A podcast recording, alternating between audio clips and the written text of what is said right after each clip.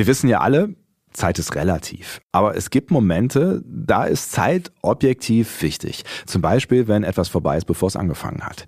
Wir sprechen in dieser Folge über einen vorzeitigen Samenerguss. Ist ein wichtiges Thema ist ein total wichtiges Thema.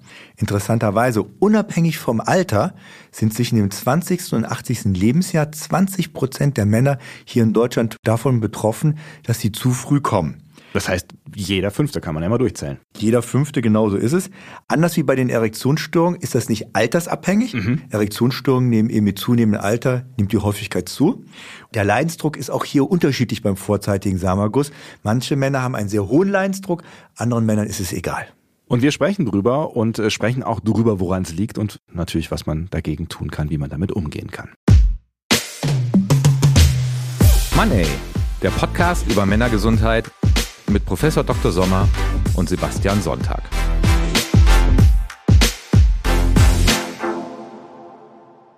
Und wir sind wieder Sommer und Sonntag. Sebastian Sonntag ist mein Name und Professor Frank Sommer. Bei ihm bekommt man gleich vier Ärzte in einem, ne? Urologe, Androloge, Sexual- und Sportmediziner und der erste und einzige Professor für Männergesundheit. Hallo, schön, dass Sie da sind. Ja, seien Sie auch herzlich gegrüßt.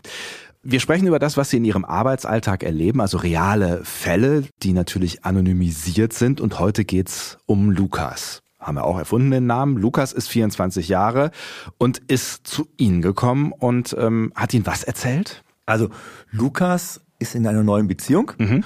und hat darüber berichtet, dass er ein bisschen Stress zu Hause hat in der neuen Beziehung, weil er zu früh kommt. Mhm. Und äh, er hat das so erklärt, er hat erläutert, dass seine Partnerin ein bisschen traurig ist und ihm auch ein bisschen Druck macht, dass er sich das endlich mal abklären lässt und nachschauen lässt, ob er das ändern kann. Mhm. Der ejakuliert teilweise ante portas. Ante portas, das ist Latein und heißt sowas wie direkt an der Tür? Ja, direkt vor der Tür, so ja. ist es, genau so ist es. Oh, mein Latein ist ganz schlecht, ja. Und äh, da kann man sich vorstellen, der ejakuliert teilweise, bevor er überhaupt eingedrungen ist, also bevor er überhaupt Geschlechtsverkehr gehabt hat. Und damit sind wir bei dem Thema, es ist vorbei, bevor es angefangen hat. Mhm. Das heißt, das war die Grundsituation, an der was geändert werden sollte. In dem Fall ist das Problem also relativ schnell klar gewesen, um das es geht. Da brauchten Sie wahrscheinlich dann nicht mehr viel nachfragen. Dann geht es darum, wo es herkommt. Ich weiß nicht, ob wir da vielleicht erst verstehen müssen, was da überhaupt passiert bei einem Samenerguss, also wie, wie das überhaupt alles ausgelöst wird. Ja, bevor ich kurz darauf eingehe, wie ja. ein Samenerguss eben abläuft, ist es vielleicht wichtig, doch zu sagen, dass doch sehr viel hinterstecken kann. Ja. Man unterscheidet nämlich medizinisch zwischen einem primären, also einem angeborenen vorzeitigen Samenerguss und einem sekundären, also einem erworbenen vorzeitigen Samenerguss. Das heißt, es kann tatsächlich sein, dass man äh, damit zu tun hat, weil es irgendwas Genetisches ist? Genauso ist es. Mit großer Wahrscheinlichkeit ist es so, dass es, wie gesagt, das ist der angeborene, der primäre. Da scheint es auch eine genetische äh, Komponente zu geben. Mhm. Klammer auf, manchmal kann es aber auch sein, dass man in ganz frühen Jahren sich irgendwas antrainiert. Mhm. Darüber können wir auch nachher nochmal sprechen. Klammer zu. Und eben, wie gesagt, es können auch eben sekundäre sein. Mhm. Das heißt, es gibt irgendwelche Grunderkrankungen oder auch, ja, wir haben ja schon mal über Erektionsstörungen gesprochen. Erektionsstörungen können auch dazu führen, dass man einen vorzeitigen Samenerguss hat. Aber das sind die erworbenen Ejakulationen Präcox. Ja. Wieder so ein schönes ja, Wort. Genau. Ja, genau. Präcox, vorzeitig, genau. Alles klar, das merken wir uns. Wollen wir jetzt drüber reden, wie ein Samenerguss funktioniert? Super gerne. Mhm. Also, wie bei vielen sexuellen Handlungen sind natürlich Nervenimpulse ganz wichtig. Die werden ja im Kopf generiert, gehen über das Rückenmark, äh, über gewisse Nerven dann an den Penis. Mhm. Hier gibt es in, in diesem Falle ein, ein Feedback. Der Penis erfährt eine Stimulation. Die Nervenimpulse vom Penis äh, laufen dann durch den Penis durch, laufen zum Rückenmark, gehen sowohl zum Kopf, aber rückkoppeln sich auch direkt an den Penis zurück. Mhm. Und im Penis beziehungsweise um den Penis herum im Beckenboden. Und wir haben ja in der Erektionsfolge schon gelernt, dass zwei Drittel des gesamten Penis außerhalb des Körpers zu sehen sind mhm. bei einer Erektion und ein Drittel des gesamten Penis sich innerhalb des Körpers befinden. Und da gibt es ja muskuläre Strukturen, die sogenannten Potenzmuskeln, die mhm. sich zirkulär um den Penis legen und also seitlich, Kreis, ja, ja mhm. und sich seitlich flankierend um den Penis legen. Und diese Muskeln sind auch mitverantwortlich für die Ejakulation, mhm. weil dann kontrahieren sich die Muskeln, also sie ziehen sich da zusammen und eben pulsativ also wie in Pulswellen, mhm. wird das Ejakulat eben dann nach außen durch die Harnröhre gestoßen. Mhm. Deswegen sind die Muskeln eben mitverantwortlich für die Ejakulation. Und Sie hören schon, mhm. ich habe nicht gesagt Orgasmus, weil normalerweise ist eine Ejakulation, also physiologischerweise. Mhm. Hier in den Industrienationen ist das vergesellschaftet mit einem Orgasmus, mhm. aber man kann die auch komplett getrennt sehen. Also es ist möglich, eine Ejakulation zu haben ohne einen Orgasmus und umgekehrt einen Orgasmus zu haben ohne Ejakulation. Auch aber bei Männern. Auch bei Männern. Aber wie gesagt, hier in den Industrienationen wie Deutschland mhm. ist das ganz normal, dass wir so konditioniert, das haben wir also so erlernt, dass das zusammengehört. Man könnte es aber trainieren, dass es getrennt ist. Aber äh, von der Natur her vorgesehen ist es ja wahrscheinlich schon gemeinsam, so als Motivationstool, damit man, also es geht ja um die Fortpflanzung, ne, damit man quasi zum Orgasmus kommt. Das Ergebnis ist dann der Fortpflanzungsversuch im Prinzip. Ne? Genau so ist es und das ist genau perfekt, dass die Natur es auch so eingerichtet hat. Klar, wenn wir an einer Sache Spaß haben, sind wir natürlich auch gewillt, das regelmäßig auszuüben. Und so gesehen ist natürlich gut, dass der Orgasmus mit der Ejakulation in der Regel eben vergesellschaftet ist. Hat sich die Natur denn auch Gedanken darüber gemacht, wie lange es dauert, bis dann äh, eine Ejakulation erfolgt? Also oder wodurch wird das bestimmt am Ende? Also die Ejakulationszeit und wir medizinische Forscher reden von der Eiwelt, also intravaginale Ejakulation Verzögerungszeit. L Latency Time. Mhm. Also auf Englisch ist das natürlich. Und das ist die Zeit, die man braucht, wenn man Penetration hat. Also das ist, versucht man dann simpel zu machen. Hierbei geht es nur um vaginale Penetration, mhm. bis man eben zur Ejakulation kommt, ohne dass man da anfängt zu stoppen und sich zurückzuhalten. Mhm. Und äh, diese Zeiten sind sehr unterschiedlich. Also normale Zeiten wären so um die fünf Minuten. Mhm. Jetzt kommt's aber.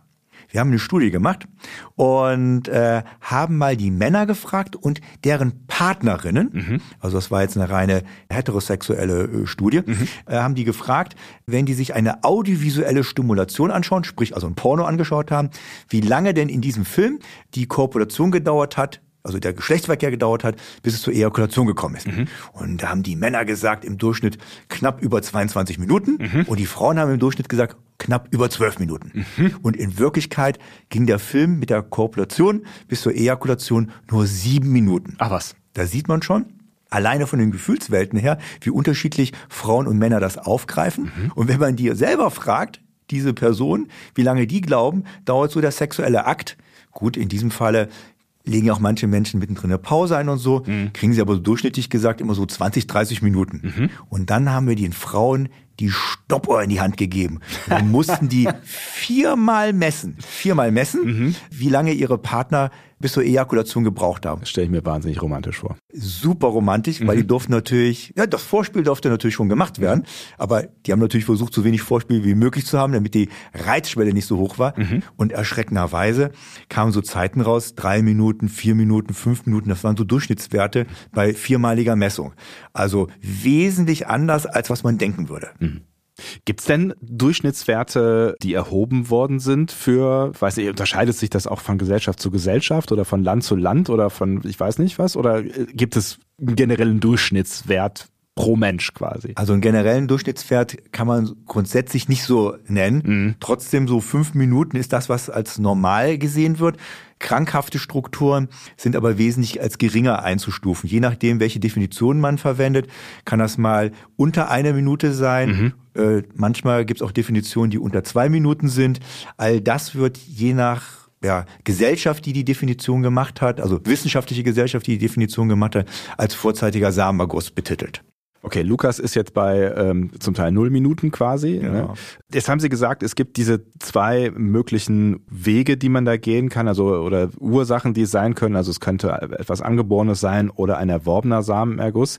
Angeboren, das bedeutet, da kann man dann, damit ist wahrscheinlich alles erklärt, was die Ursache angeht. Naja, trotzdem muss man natürlich sicher gehen. Mhm. Also selbst wenn es ein primärer ist, also von das erste Mal gleich erlebt würde, wenn Sexualität erlebt worden ist, dass der Samenerguss eben vorzeitig ist, muss man trotzdem nachschauen, Gibt es irgendwelche Prostataerkrankungen? Mhm. Das können auch junge Männer haben, nämlich beispielsweise Prostataentzündung. Mhm. Das kennen auch junge Männer manchmal, dass sie eine Harnröhrenentzündung haben, so wie bei einer sexuell übertragbaren Erkrankung. Und das kann sich sogar auf die Prostata auswirken, mhm. wenn die nicht therapiert wird. Aber bei einer Angeborenen, um es richtig zu verstehen, war es dann auch immer schon so. Also dann hat man das, dann ist das nicht irgendwie mit der Zeit gekommen, sondern es war immer so, dass man einen vorzeitigen Samenerguss hatte. Aber man muss auch gucken, was die Schilddrüse macht beispielsweise. Ja. Sie können ja von vornherein eine Stoffwechselstörung der Schilddrüse haben.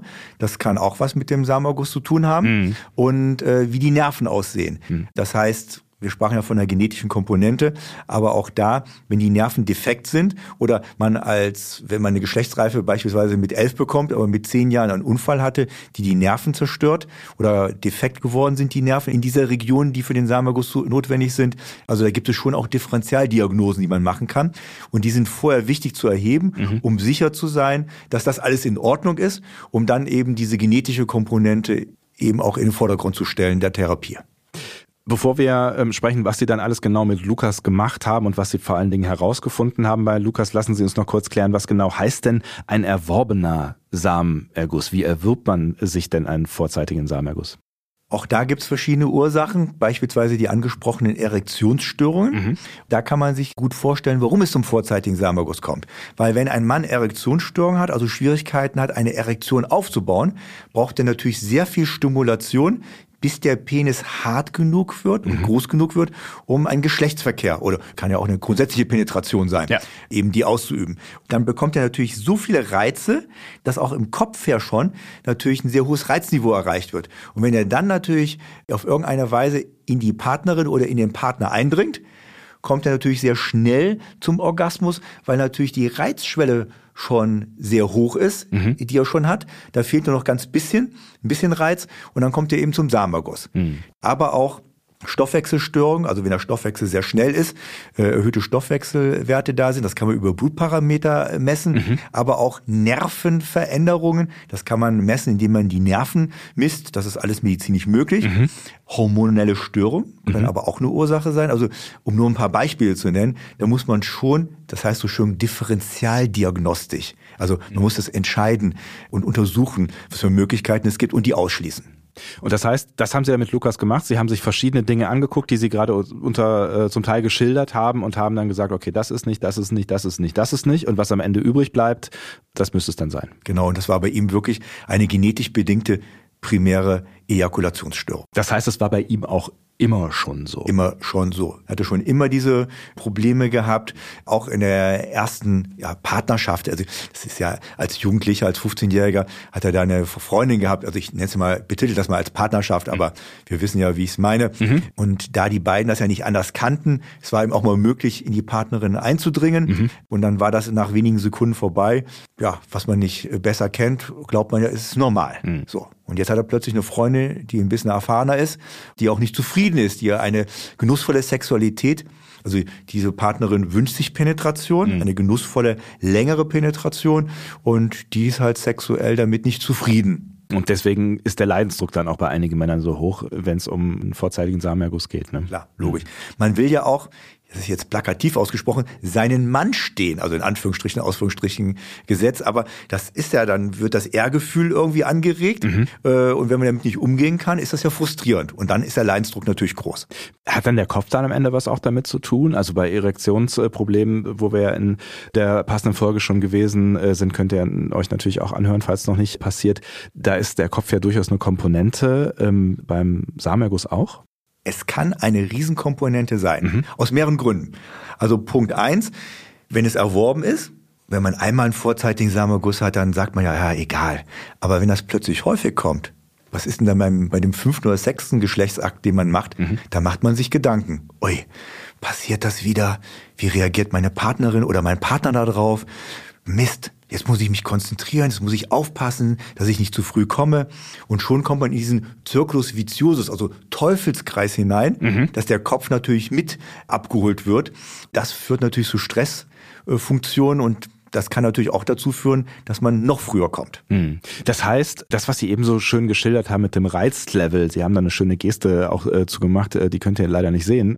Ähm, heißt das, dass dann ein Orgasmus, auch das ist wahrscheinlich ein Thema, was man nochmal extra besprechen kann, aber ein Orgasmus im Kopf entsteht? Also so ein bisschen wie ein Eimer, der immer voller geschüttet wird und irgendwann, wenn er voll ist, dann wird im Kopf irgendwas ausgelöst oder wo passiert das? Ja, das eine ist das Orgasmusgefühl ja. und der ist halt im Kopf. Mhm. Das sind also die ganzen Informationen, die man vom Unterleib Unterleib bekommt, also Penis und Unterleib mhm. bekommt, die in den Kopf Informationen gegeben, weitergeleitet werden und dort gegeben werden.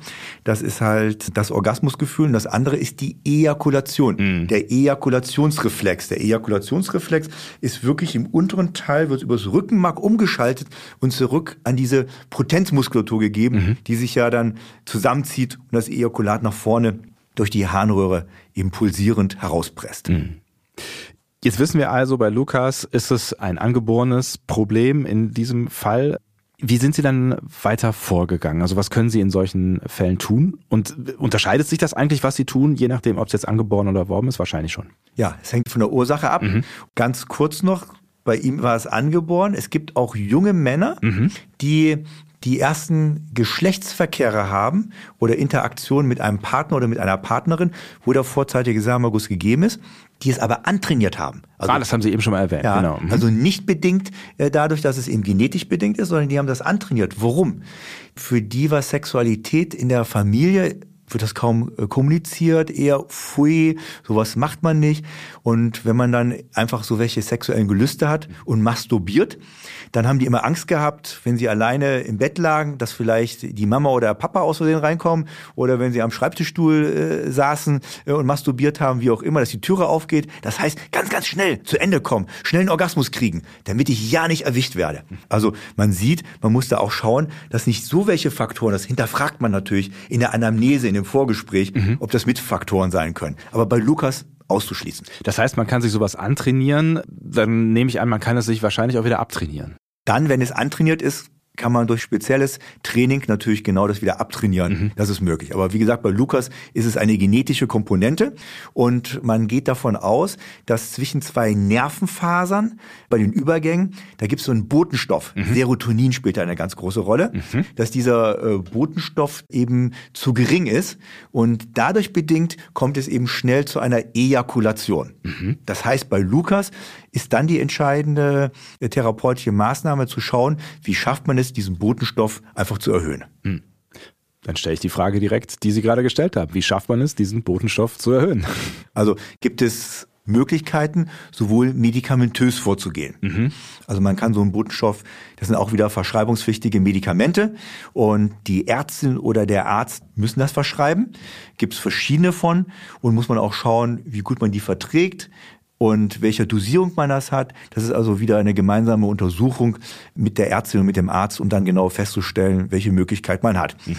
Des Weiteren, man macht nicht nur eine rein medikamentöse Therapie. Mhm. Man kann immer auch eine Verhaltenstherapie mit diesen äh, Männern zusätzlich durchführen. Dabei lernen diese Männer, mit diesen Reizen umzugehen. Deswegen heißt das Verhaltenstherapie. Mhm. Äh, wie macht man sowas? Also zuerst einmal muss der Mann lernen zu fühlen, wie fühlt sich das an, kurz vor dem Orgasmus, kurz vor der Ejakulation zu stehen. Also er muss das richtig lernen und spüren. Mhm. Also in sich hineinhorchen. Häufig in der heutigen Welt ist man ja so reizüberflutet, dass man ja gar nicht in sich hineinhorchen kann. Deswegen erstmal alleine in sich reinhorchen. Und wenn man genau weiß, welche Gefühle hat man da, bevor man zur Ejakulation kommt, darf man lernen mit sich alleine, mhm dann genau zu stoppen, damit es eben nicht zur Ejakulation kommt. Mhm. Häufig klappt es am Anfang nicht, aber mit Training, wie so häufig im Leben, lernt man das und dann schafft man das auch. Und wenn man das alleine kontrolliert, kommt die nächste Stufe. Also es ist ein richtiges Stufenverhaltenstrainingsprogramm. Mhm. Und um das ein bisschen abzukürzen, ja. um nicht jede Stufe zu nennen. Die, die Endstufe ist dann, dass die Partnerin oder der Partner mit all seinen sexuellen Reizen, also in der Regel nackelig, mhm. äh, da ist und auch äh, sexuelle Aktivität dabei hat. Mhm. Davor gibt's halt Zwischenstufen, äh, erstmal mit sich alleine zu trainieren, dann der Partner bzw. die Partnerin ist dabei, angezogen, darf nur gewisse sexuelle Aktivitäten machen, ein bisschen entkleidet mit gewissen sexuellen Aktivitäten etc. etc. bis eben die Endstufe ist, dass man da eben lernt, seine Ejakulation zurückzuhalten und einfach nicht den Ejakulationsreflex auszulösen. Also man bekommt ein Stück weit Kontrolle darüber durch dieses Training, was aber auch bedeutet, dass es ja eine Kopfsache ist. Das heißt, man ist dann im Sex mit dem Kopf beschäftigt. Deswegen haben diese Männer, das sage ich denen auch immer, mhm. sie müssen mit ihrem Partner, mit ihrer Partnerin besprechen, diese Trainingseinheiten sind für sie da. Das ist klar. Also da kommt es nicht darauf an, den Partner oder die Partnerin zu befriedigen, sondern es ist ihre Zeit. Mhm. Hier geht es darum zu lernen, wie werde ich besser, wie habe ich mehr Kontrolle über meinen Körper. Andere sexuelle Aktivitäten, die können auch kurz danach sein, nach dieser Trainingseinheit, das ist in Ordnung, oder an anderen Tagen, zu anderen Zeiten. Dann geht man wieder auf den Partner, auf die Partnerin ein. Das ist eben ganz entscheidend, dass man mindestens dreimal in der Woche eine Trainingszeit für sich hat und äh, einfach besser wird. Haben ja auch beide was davon. Hm. Machen das Ihrer Erfahrung nach Paare dann auch wirklich? Also ich stelle mir das schon anspruchsvoll vor, da so eine Technik quasi ins Liebesleben mit einzufügen. Da muss man sich ja auch erstmal überwinden, das auch wirklich zu tun und das bewusst zuzulassen und dass der Mann dann auch die Hauptrolle spielt. Das müssen beide wollen und so weiter. Ne? Genau. Das ist wirklich eine schwierige Thematik. Durchhalten tun es 13 Prozent okay. aller Männer, die bei uns sind. Also wir erheben natürlich Statistiken darüber und da sieht man, die Dropout-Rate ist sehr hoch. Ja. Zuerst einmal muss man schauen, dass der Patient, der Mann selber motiviert genug ist, das durchzuhalten. Und dann muss er halt den Partner oder die Partnerin mit ins Boot holen. Und die haben dann teilweise auch keine Lust dazu. Und äh, deswegen, ja, ist die Dropout-Rate so hoch. Aber es gibt noch andere Möglichkeiten. Hm. Dann sprechen wir doch über die. Also, wir messen ja auch nach, wie die Muskulatur, die für die Ejakulation zuständig ist, wie die ausgebildet ist. Mhm. Teilweise gibt es Ergebnisse, dass die beispielsweise zu schwach ausgebildet ist. Das kann angeboren sein, das kann aber auch antrainiert sein, das kann aber auch erworben sein. Mhm. Da spielt es keine Rolle, warum. Aber dann gibt es halt spezielle Trainingsprojekte, um diese Muskulatur aufzubauen. Entweder macht man das selber durch körperliche Übung oder man kann es auch durch spezielle Elektrostimulation machen, um diese Muskulatur aufzubauen. Mhm. So. Zusätzlich muss man gucken, wie sensibel der Nerv ist für die Ejakulation. Auch das kann man messen. Sie sagen das so nebenher. Wie misst man denn quasi, was ein Nerv wahrnimmt oder transportiert? Mhm.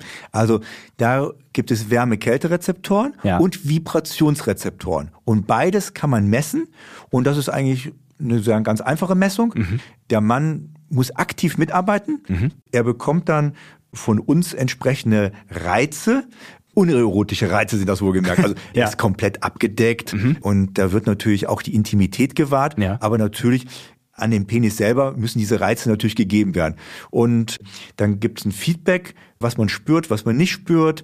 Äh, es gibt auch so eine Übung mit den Vibrationen. Dann gibt es ganz schwache Vibrationen, die immer stärker werden. Das heißt aber, es ist irgendwas angeschlossen an den Penis. Genau so ist es, mhm. ja, genau. Mhm. So, da kann man das alles messen und dann weiß man das, wie das aussieht. Und wenn die Rezeptoren zu sensibel sind, mhm. kann man da auch einiges für tun. Um nur so ein Beispiel zu nennen, man kann ja auch Salbe oder Sprays verwenden, die die Rezeptoren ein bisschen betäuben. Mhm. So dass man natürlich, wenn die betäubt sind, braucht man eine höhere ja, Reizung damit dann natürlich logischerweise die Ejakulation, der Ejakulationsreflex ausgelöst wird. Mhm. Solche Mittel, die kann man ja auch durchaus so kaufen, ohne dass man jetzt einen Arzt oder eine Ärztin äh, fragt. Teilweise, ähm, ja. Raten Sie dazu oder sagen Sie, das ist, kann eine Möglichkeit sein, um sich da erstmal Abhilfe zu schaffen oder würden Sie in jedem Fall sagen, äh, lieber durchchecken lassen von der Ärztin, von einem Arzt? Also man muss ein bisschen vorsichtig sein, mhm. weil man weiß ja nie so richtig, was die Ursachen sind. Ich bin immer für Ursachenforschung. Mhm. Ein bisschen anders als wie bei den Erektionsstörungen. Da würde ich sagen, jeder, jeder, der Erektionsstörungen hat, muss es abklären lassen, ja. ob es Nerven, Blutgefäße, Zusammensetzung des Penis etc. etc. ist. Aber bei dem vorzeitigen Samenerguss, weil da keine anderen Krankheitsbilder, weniger häufig andere Krankheitsbilder damit zusammenhängen, mhm. zum Beispiel bei der Erektionsstörung kann das auch ein Vorbote sein für einen Herzinfarkt, nur so als Beispiel. Deswegen ist das so wichtig, das auch abklären zu lassen. Ja. Hingegen bei der Ejakulations-, beim vorzeitigen Samenerguss haben wir keine Vorboten für andere Erkrankungen. Hm. So gesehen ist es da schon mal in Ordnung, selber etwas auszuprobieren. Wenn man dann aber nicht weiterkommt, dann muss man auf jeden Fall die Ursache bei einem selber eben äh, untersuchen lassen, um eben gezielte Hilfe zu erhalten. Hm.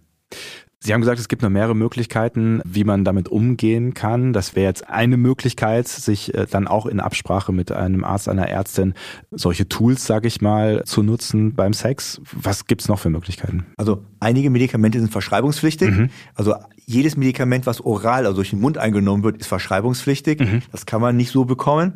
Und würde ich auch abraten davon, dass man es irgendwie so auf dem Schwarzmarkt holt. Weil äh, wie immer im Leben bei diesen Medikamenten weiß man nie, was drin ist und ob es auch Verunreinigungen gibt, die gesundheitlich schädlich sein können. Ja, und wie überall da, wo es ein Tabu gibt, gibt es halt auch einen Markt, äh, wo Menschen versuchen, Geld zu machen mit. Ne? Das auf jeden Fall. Also davon rate ich auf jeden Fall ab. Mhm. So, dann wie gesagt, lokale Medikamente, die eine Betäubung hervorrufen, die sind dann in der Regel etwas niedriger dosiert, wenn man sie ohne Rezept bekommt. Und wenn man höhere Dosen braucht, sind die dann rezeptpflichtig. Mhm. Hier ist es nur entscheidend, dass man nicht folgenden Fehler macht, wenn man das schon mal im Eigenversuch machen sollte. Mhm. Ja, was passiert, wenn ich eine Betäubungscreme oder ein Betäubungsspray nehme und sofort versuche, Geschlechtsverkehr zu haben? Dann betäubt man wahrscheinlich die Partnerin, den Partner gleich ja, mit. Ja, genau so mhm. ist es. Und dann hat der Partner oder die Partnerin, äh, wenn sie die entsprechenden sexuellen Reize benötigt, kommen die auch weniger an. Mhm. Also ist ja keinem was geholfen. Stimmt. Es gibt die Möglichkeit, das 20 Minuten vorher aufzutragen, das abzuwaschen. Also manche sind möglich abzuwaschen, mhm. dass der Übertragungseffekt gering ist. Oder in Klammern leider Klammer zu. Man muss ein Kondom verwenden, mhm. um eben nichts zu übertragen von diesem Medikament auf den Partner und auf die Partnerin. Mhm. Und natürlich auch dann beim Oralverkehr kann sowas auch sehr unangenehm sein, wenn man plötzlich so betäubende Strukturen als Partner oder Partnerin äh, verspürt. Absolut, ja. Guter Hinweis, ja. Sind wir damit mit den therapeutischen Möglichkeiten durch? Also ich versuche nochmal grob zusammenzufassen. Ich erinnere mich an die, die Tools, die wir gerade angesprochen haben. Äh, Sport, ne? also sportliche Übungen, um die beiden äh, Potenzmuskeln, über die wir äh, schon viel gesprochen haben, zu stimulieren. Es gibt auch andere Medikamente. Habe ich irgendwas vergessen? Naja, also wegen den Nerven, da gibt's halt Medikamente, die betäubend sind, ja, genau. Ja. Um dieses Serotonin, diesen Botenstoff zu erhöhen, gibt's äh, spezielle Medikamente, die oral eingenommen werden mhm. können. Äh, über die Verhaltenstherapie äh, ah ja, haben genau. wir ein Beispiel genannt. Ja.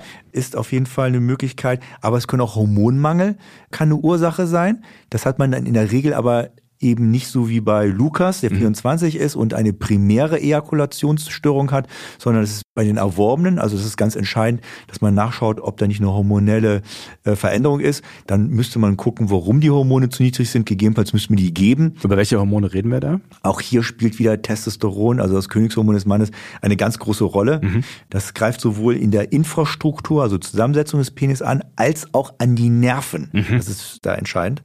Das sind so äh, Sachen. Oder man hat irgendwelche Grunderkrankungen, die man natürlich dann auch angehen kann. Mhm. Man kann ja Elektrostimulation machen, mhm. eben speziell äh, der Beckenbodenregion, um die besser aufzubauen. Das ist auch noch eine Möglichkeit die hier gegeben ist, bis hin zu operativen Verfahren, mhm. um die Nerven zu desensibilisieren. Wie macht man denn sowas? Ja, davon bin ich kein Fan, muss mhm. ich ehrlich gestehen. Das würde man erst bei ganz schweren Fällen sich natürlich überlegen zu machen gibt es mehrere Möglichkeiten. Es gibt die Möglichkeit, eine Substanz unterhalb der Eichel zu injizieren mhm.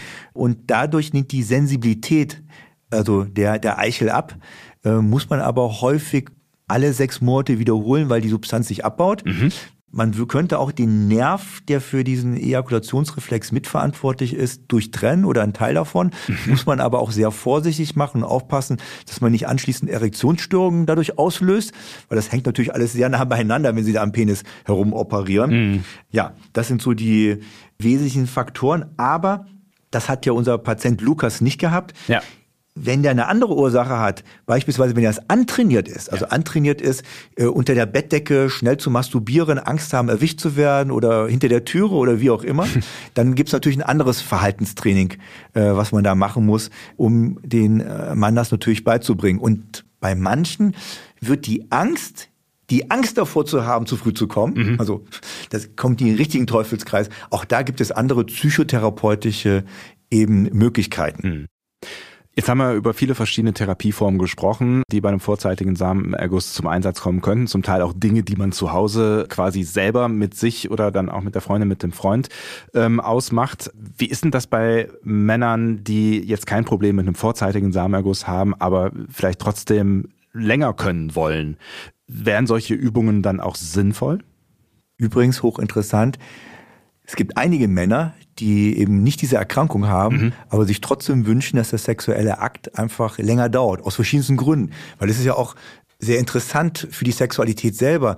Das Spektrum zu erweitern. Mhm. Also wenn man in der Lage ist, mal eine kleine Pause einzulegen, also Pause heißt jetzt nicht Kaffee trinken zu gehen, sondern das heißt die Geschwindigkeit des Geschlechtsverkehrs beispielsweise zu reduzieren, mhm. ein bisschen äh, weniger zu haben, aber immer noch so im Rhythmus zu bleiben und dann wieder anzusteigen. Das ist ja auch nett für die Erregungskurve, sowohl für die Partnerin oder den Partner, mhm. aber auch für die eigene Erregungskurve als Mann, der den Akt auslöst. Also man erweitert schon den sexuellen Horizont, auch von den Gefühlen her. Und teilweise berichten mir so welche Männer dann auch, ja dass sie ganz andere Orgasmen erleben. Also, weil es viel interessanter wird, wenn man dann äh, so undulierend eben den sexuellen Akt ausübt. In einer Wellenform quasi. Ja, hm. genau. Für die, die können sich ein paar Tipps von dem, was wir beide hier erzählt haben, hm. eben äh, raussuchen. Und das Einfachste ist, das Beckenbodentraining, also spricht also die Potenzmuskulatur, mhm. also nicht den gesamten Beckenboden, sondern speziell die Potenzmuskeln, die ja für den Ejakulationsreflex zuständig sind, die kann man isoliert trainieren. Mhm. Da reicht auch ein Training zweimal in der Woche aus, dauert auch nur so vier bis sieben, acht Minuten, also sehr überschaubar. Mhm.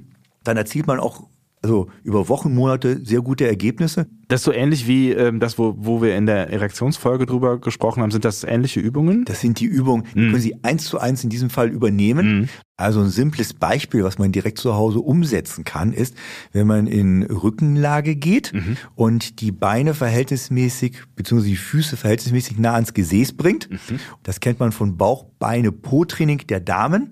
Dann Bridging heißt das. Das heißt, man bringt das Becken nach oben und spannt dabei die Po-Muskulatur an. Aber in diesem Falle will man ja nicht die Po-Muskulatur anspannen. Das sieht zwar gut aus, wenn man auch als Mann einen hübschen Po hat. Einen gut ausgebildeten Gluteus kann ja auch äh, sehr attraktiv sein. Gluteus, ja. Wer ja. hätte den nicht gerne? Ja. Übrigens gibt es Studien darüber, die gezeigt haben, dass Frauen äh, das sehr attraktiv finden, wenn in der Hose der Gluteus sich gut abbildet. Das nur so als kleiner Nebensatz. Also 82 Prozent der Frauen finden das hyperattraktiv. Was das, Sie für Zahlen im Kopf haben, ja. Aber zurück zum Beckenboden ja. beziehungsweise zu den Potenzmuskeln. Also nicht nur den Gluteus trainieren, sondern wir wollen eben speziell diese Potenzmuskulatur, mhm. die ja zwischen Hodensack und Anus liegt, eben ansteuern. Und wenn wir jetzt nach oben kommen, eben und das Becken nach oben bringen, dann erhöhen wir langsam die Spannung in der Potenzmuskulatur. Das kann man auch gerne machen, indem man zwei Finger zwischen Anus und Hodensack auflegt. Dann merkt man, wie so eine strangartige Struktur sich aufspannt. Bitte das nicht im Fitnesscenter tun. Das könnte zu Irritationen führen. Ja, das würde ich lieber unter, in vier Wänden machen mhm. oder irgendwo, wo mir keiner zuschauen kann.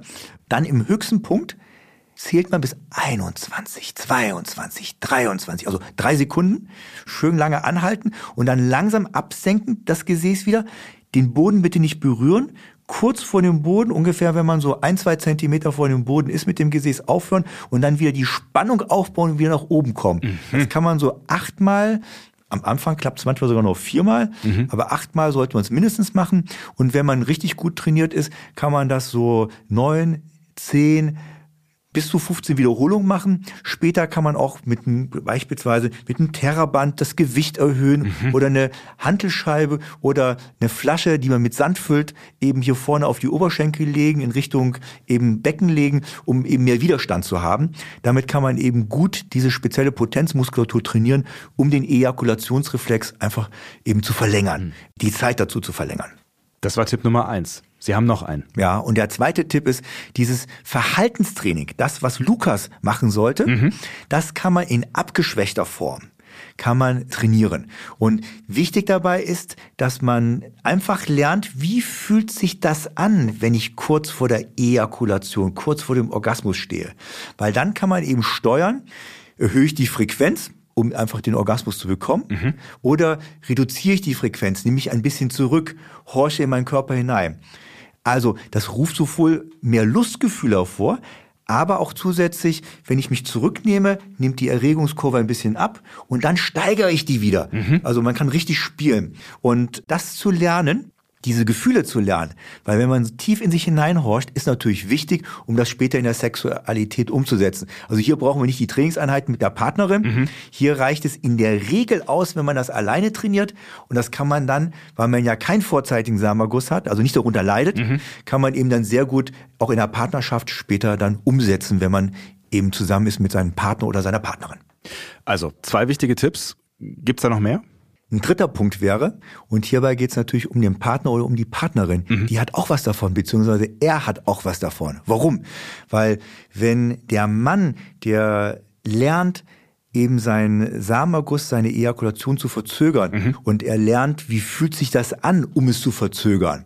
Das heißt, dann hat er mehr Zeit, sich auch um seinen Partner oder Partnerin zu kümmern und ihre sexuellen Bedürfnisse einzugehen, mhm. weil er die Sicherheit hat, dass er nicht aus Versehen zu früh kommt. Mhm. Beziehungsweise in diesem Falle nicht zu früh, sondern überhaupt kommt, sondern er weiß, dass er rauszögern kann. Und so gesehen gibt es dann mehr Genuss für die Partnerin, für den Partner, weil man mehr auf ihre, seine Bedürfnisse eingehen kann. Verhaltenstraining war ja auch eine äh, Therapieform, die Sie da mit Lukas besprochen haben. Ist das, was ich mich gefragt habe, kann das auch ins Umgekehrte umschlagen, dass man so äh, lang trainiert, dass man nicht zu früh kommt, dass man irgendwann nicht mehr kommen kann oder zu spät? Sehr gute Frage. Aber genauso ist es. Also im Prinzip könnte es passieren, aber bei den Männern, die einen vorzeitigen Samenerguss haben, passiert das so gut wie nie. Mhm. Interessanterweise, wenn wir so psychogene Faktoren äh, ansprechen, die ja auch bei dem vorzeitigen Samenerguss sein können, gibt es das häufiger, die psychogenen Faktoren, bei den sogenannten, bei der Ejaculatio retarda, also bei der verzögerten Ejakulation. Mhm. Da wird der Geschlechtsverkehr für beide, sowohl für den Mann als für die Frau, teilweise richtig quälend, weil der Mann einfach nicht zum Orgasmus kommt. Es geht hin bis zur Anorgasmie, also das ist gar kein Orgasmus und damit auch eine Anejakulation, auch keine Ejakulation beim Mann ausgelöst wird. Da haben wir eher die psychogenen äh, Faktoren, die dann sehr stark sind. Aber auch da muss wieder untersucht werden, ob es nicht organische Faktoren gibt. Hm. Aber auch das ist vielleicht möglicherweise noch ein anderes Thema, mit dem wir uns mal intensiver beschäftigen können. Was hat Lukas am Ende geholfen? Also Lukas, wie gesagt, ist ja genetisch bedingt bei ja, ihm. Ja. Hier haben wir eine Kombination gemacht, dass wir diese Potenzmuskulatur eben gestärkt haben, um den Reflex eben zu erniedrigen, dass er nicht so schnell passiert. Zusätzlich hat er chronisch, also chronisch heißt täglich, eben Medikamente eingenommen, um diesen, diesen Botenstoff zu erhöhen. Mhm. Und äh, des Weiteren, und das ist einer der wenigen, also momentan ist er noch dabei, hat das Programm noch nicht komplett durchgezogen, mhm. aber er ist schon in der Phase, dieses verhaltenstherapeutische Training zu machen, dass seine Partnerin dabei ist. Er ist mhm. gerade in, der, in dem Stadium, seine Partnerin ist angezogen dabei, mhm. also in, sein, in dem Raum dabei. Den optischen Reiz hat er schon. Und jetzt darf seine Partnerin bei ihm schon die sexuellen Handlungen aber rein manuell durchführen. Mhm. Soweit sind wir schon mit seiner Reizschwelle, die beherrscht er schon. Das heißt, die gehören zu den 13 Prozent offensichtlich, die es durchziehen. Mit großer Wahrscheinlichkeit, also mhm. das sieht schon ganz gut aus und ich glaube, dass auch die Endstufe erreicht, dass seine Partnerin sich irgendwann komplett ausziehen darf, beziehungsweise die Sus anhat, was ihn auch immer, das müssen die beiden ja absprechen, was sind die sexuellen Reize, mhm. die, die stärksten sexuellen Reize. Das sehe ich schon ja, so kommen. Jetzt war das bei Lukas ja insofern ein besonderer Fall, als, wie haben Sie eben gesagt, dass äh, Ante Portas quasi der Samenerguss passiert, also quasi sofort, äh, ne, also bevor es losgegangen ist im Prinzip. In den meisten Fällen bei ihm. Also ja, manchmal hat er es auch geschafft, kurz zu penetrieren. Ja. Mhm. Mhm. Ist es dann so, dass wenn er das jetzt erfolgreich zu einem Ende führt, dass auch er dann eine Chance hat auf einen ganz normalen Geschlechtsakt? Ja. Und ich bin der festen Überzeugung, die beiden scheinen da wirklich ein Potenzial zu haben, dass sie auch beide dann die sexuelle Aktivität in vollen Zügen genießen können. Mhm. Das wird auch für Lukas eine ganz neue Erfahrung sein. Also auch zu spielen in der Sexualität. Das heißt, mal ein bisschen schneller die Frequenz zu haben, den Beckenboden mehr zu bewegen, dann ein bisschen langsamer den Beckenboden zu bewegen, also auch so undulierend heißt das so schön, mhm. die Reize auszukosten, mal viele Reize zu haben, dann ein bisschen lockerer zu lassen. Das macht ja dann auch richtig Spaß manchen Paaren in der Sexualität. Und das ist so ein bisschen wie das Salz in der Suppe. Und das muss eben aber jedes Paar für sich selber wissen. Manche mögen ja eben auch den schnelleren Sex nur, aber da mit seiner Partnerin, die wünscht schon die längere Sexualität. Und ich kann mir auch bei Lukas, so wie sich das anhört, vorstellen, dass dieser undulierende sexuelle Akt mit unterschiedlichen Frequenzen ihm einen Horizont immens erweitern wird in seiner Sexualität. Hm. Das heißt, wenn mich dieses Thema beschäftigt, dann statt hohem Leidensdruck lieber erstens drüber sprechen, zweitens es irgendwie spielerisch äh, vielleicht einbauen ins Sexualleben und natürlich drittens mit einer Ärztin, mit einem Arzt drüber sprechen. Wenn ich das jetzt an mir merken sollte, dass mir das, weiß ich nicht, hin und wieder mal passiert, würden Sie dann sagen, so ein Training wäre vielleicht auch schon sinnvoll, dass ich irgendwie mich da schon mal mit beschäftige mit dem Thema oder setzt das mehr in Bewegung, als es äh, sollte in meinem Kopf? Also ich sag, wenn das mal ab und zu mal passiert und das auch vielleicht situationsbedingt ist, je nachdem, wie man drauf ist an dem Tag, aber die andere Sexualität mit vollem Genuss vollzogen wird, dann sollte man sich natürlich nicht mit der Thematik vertiefen, weil genau dann ist es so, plötzlich wird es ein Thema. Mhm. Aber wenn man feststellt, oh, das passiert ein bisschen häufiger und ich habe Leidensdruck oder mein Partner, meine Partnerin hat einen Leidensdruck und plötzlich beginnt es mich dann zu beschäftigen, mhm. dann doch auch. Dann ist es halt schon ein Thema. Dann ne? ist es ein Thema. Ja. Dann soll man es auf jeden Fall vertiefen, weil da gibt es Möglichkeiten, die Sachen zu verbessern. Und die haben Sie uns heute ähm, recht plastisch aufgezeigt. Vielen Dank, äh, dass ihr mit dabei gewesen seid. Vielen Dank, äh, Frank Sommer, äh, unser Professor für Männergesundheit. Ich bin Sebastian Sonntag. Tschüss. Ja, vielen Dank und tschüss auch von meiner Seite.